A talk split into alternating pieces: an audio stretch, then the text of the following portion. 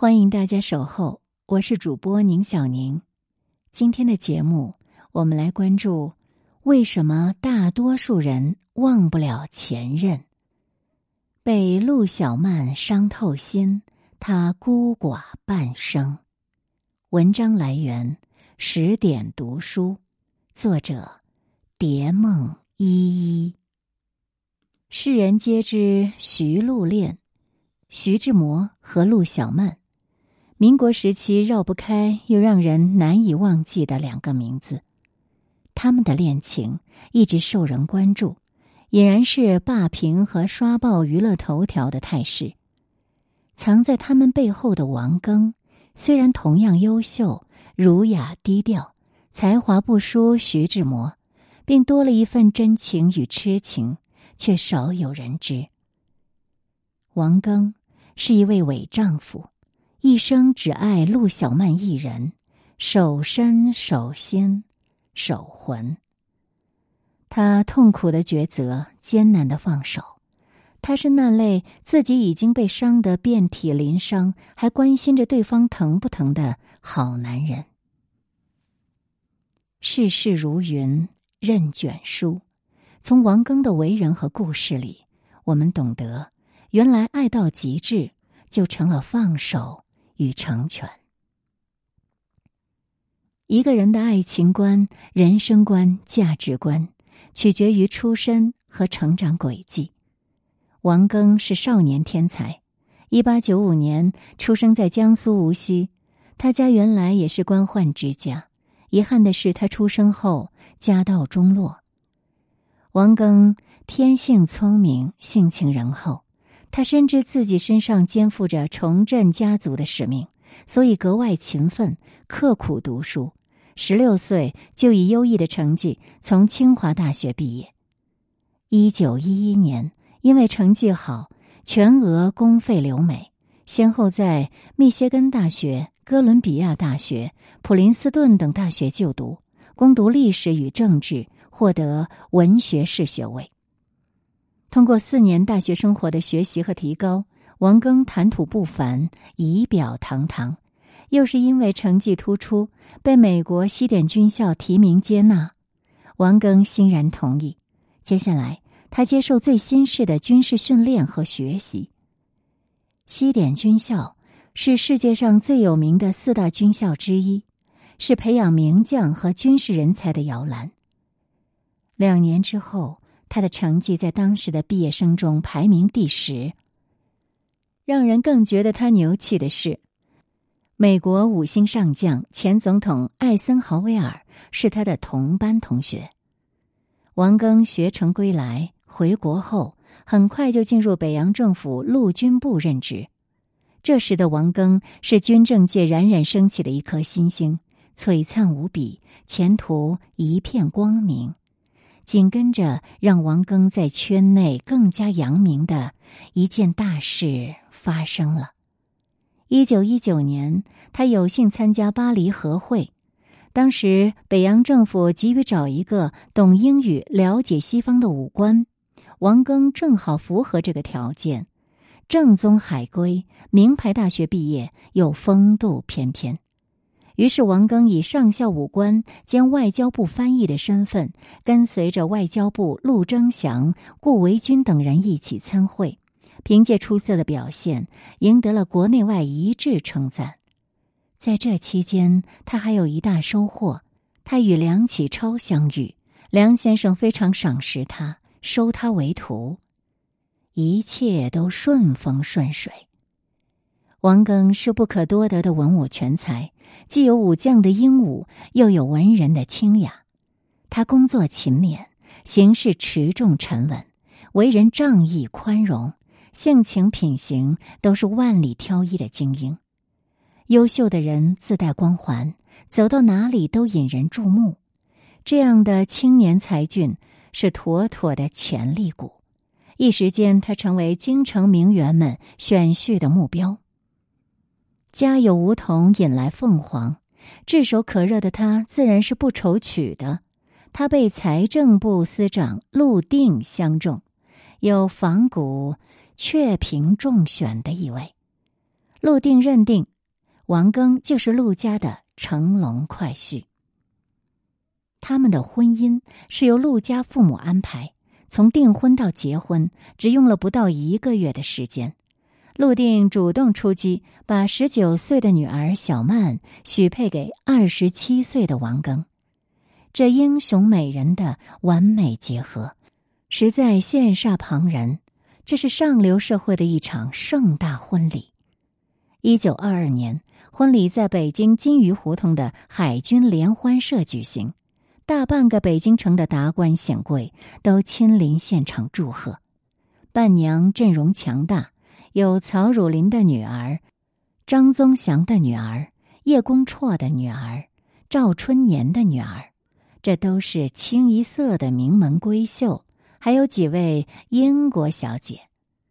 场面宏大，高朋满座，在赞美和祝福声中，陆小曼风光的成为了上校夫人。陆小曼的父亲着急嫁女，是因为追求小曼的人实在太多，小曼又善于交际，也许父母除了骄傲，还有些担忧吧。陆小曼是父母唯一幸存下来的孩子，从小粉雕玉琢，古灵精怪，备受父母宠爱。要星星绝对不给月亮。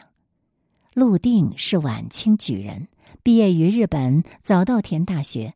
是首相伊藤博文的得意门生，归国后在民国政府财政部任职，是中华储蓄银行的主要创办人。他的夫人吴曼华也是出身名门，并擅长书画，家境优渥。陆小曼能受到良好优质的教育，系统的知识了熟于心。除此外，弹钢琴、画油画的天分也极高。他对舞蹈和昆曲更是热衷。长到十五岁时，陆小曼被送到北京圣心学堂读书，专修英语和法语。因多才多艺、美貌婀娜，是学校里的校园皇后。一九二零年，外交总长顾维钧要圣心学堂推荐一名精通英语和法语、长相姣好的姑娘去外交部做接待外国使节的工作。十七岁的陆小曼成为首选。陆小曼经常被邀请去参加外交部举办的舞会，接待外宾，担任口语翻译，扬绰约之丽姿，怀婉娩之柔情。每次只要是小曼跳舞，翩若惊鸿，倾倒众生。那是小曼最风光无限、惊艳世人的岁月。她的名气与才气。和当时上海的名媛唐英比肩，被赞作“南唐北路”。光阴似水，待你如初当中说，它是一束海棠，其间的妩媚妖娆，无人相争，无人可争。而胡适这样妙玉佳人，陆小曼是北京城一道不可不看的风景。王庚。与陆小曼，一个是政界新星，一个是显门名书，长相、才学、名气，怎么看都是绝配。但豪华的外表是给别人看的，细碎的日子是两个人过的，他们的婚姻还真出了问题。爱的城池需要两个人来守，当事人中一方想出城，外边还有人接应。于是，这座城摇摇欲坠。王庚是典型的工作狂，刻板严肃，一丝不苟。他的时间观念特别强，一心追求事业上的最大成功，经常早出晚归，所以陪伴小曼的时间越来越少。一九二四年底，王庚被调任哈尔滨警察厅当厅长，责任在肩，更忙了。在他心里，能给心爱的人提供锦衣玉食就是爱情。他努力给小曼制造富贵窝。他是实干型，甜言蜜语少得可怜。而小曼是感情丰富、追求浪漫的人，喜欢闲散自由，喜欢歌舞升平、灯红酒绿。他希望自己被宠被哄。从王庚那里得到的爱，不激烈，不狂热，更像是兄长对小妹的关爱。这不是他想要的。王庚非常爱他，想让小曼快乐起来，就想了个自己觉得不错的方法。当然，也正是这个决定，把两个人的婚姻推向了万劫不复。小曼在哈尔滨住不习惯，执意要回北京。王庚心里虽然不舍，也没阻拦。他的朋友很多，小曼是文艺范儿的。于是他写信让好友张新海、胡适等人来照顾小曼，自己呢就频繁的两地跑。小曼终于回到了北京，如鱼得水的洒脱。而和徐志摩相识，还是王庚介绍的。王庚和徐志摩都是新月社里的成员。有一次拍戏缺少女主角，王庚就推荐妻子小曼来演，当然也是为了让她开心。此后，徐志摩就成了王家的常客。徐志摩处于感情空白期，和妻子离婚后，求爱又被林徽因拒绝。对于这样一个朋友的造访，王庚没多想，自己忙就让小曼陪徐志摩。有时小曼想出去玩，王庚让徐志摩相陪。相比于王庚的木讷。徐志摩有诗情才情，有情趣情调，像一团火，要把陆小曼烧焦烤裂。一场婚外情在王庚眼皮底下狂长滋生。两个寂寞的人，两颗孤独的心，是上天的缘，也是命里的劫，碰撞在一起，电闪雷鸣。徐志摩说。他一双眼睛也在说话，晴光里荡起心泉的秘密。徐志摩的诗情纵容了小曼的妩媚，让他骨子里叛逆的血得以尽情流淌。郁达夫曾评价：忠厚柔艳的陆小曼，热情诚挚的徐志摩，愈合在一道，自然要即放火花，烧成一片。离经叛道的爱，热烈而艰难，阻力重重。他们倒是爱得死去活来，王庚就简直成了众人的笑柄。他气愤又无辜，最后选择放手。这和一场鸿门宴有关。徐志摩为了达到目的，绞尽脑汁，他的苦衷和刘海粟诉说。并恳求他当说客。刘海粟也曾是包办婚姻，最后离婚成功。徐志摩这个拜庙门还真的拜对了，刘海粟爽快答应。一九二五年九月，在上海有名的功德林餐厅，刘海粟邀请了多人吃饭。王庚和徐志摩在这里相见，外人都觉得尴尬。王庚的目光坦然，无所畏惧，很绅士的主动和徐志摩握手。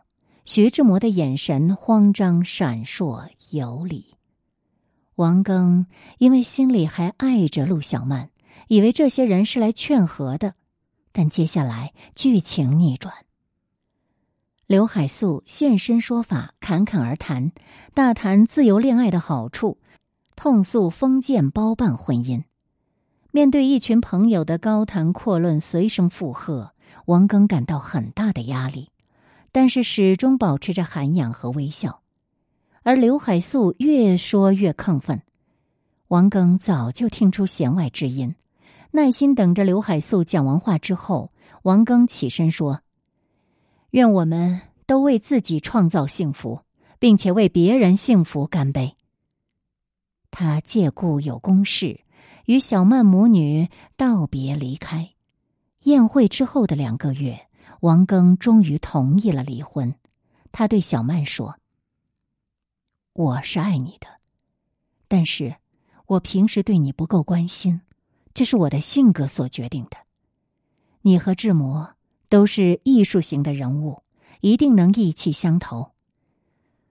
我祝福你和志摩以后。”能得到幸福。小曼泪雨滂沱，大概愧疚、感动、心酸、欣喜都有吧。他对王庚有感情，没爱情。接下来，王庚做出了更大度的一件事，在徐志摩、陆小曼的婚礼上，他还派人送去了丰厚的礼物。一个心里装满爱的人，没有空余去恨。王庚对任何人都坦诚相待，对任何事都问心无愧。他是三省吾身的大好人。他曾对小曼发过一次大脾气，小曼事后气得犯了胃病，王庚又心疼的在床边守候，自责自己的鲁莽。小曼和徐志摩结合后，没说过王庚的一句坏话，这才是夫妻一场最良好的典范。有人笑王庚引狼入室，有人贬他愚钝之极。这些都有些偏颇。王庚是大度和爱的刻骨。有人爱到天崩地裂，就要有人甘愿成全。如果徐陆恋让人羡慕，还打着反封建的幌子，可是陆小曼嫁给王庚已经十九岁，当时也是高高兴兴的出嫁的。王庚爱陆小曼，一点假都不掺。他曾郑重的告诫徐志摩：“如果敢对小曼不好，三心两意，他会用最激烈的手段解决。”说这话可不是狂妄，他凭的是一个警察厅长的权力和身手。有些人在生活里告别，却在记忆里扎根。陆小曼毅然离开，并瞒着王庚把孩子打掉，为了投身新怀抱。够狠也够绝，而小曼的美好，王庚铭记一生。曾经沧海难为水，除却巫山不是云。和小曼离婚后，王庚终身念念不忘。时光深处的优雅中有句话说：“人生就是这样，有时候你往后退一步。”只不过是为了成全别人，无意之中却成全了自己的碧海蓝天。王庚的碧海蓝天是人性的美好，精神的纯净。肯放手，说说简单，血气方刚的年轻人做到又有多难？在现实的生活中。有多少对夫妻翻脸无情、对簿公堂，甚至不惜一切代价要置对方于死地？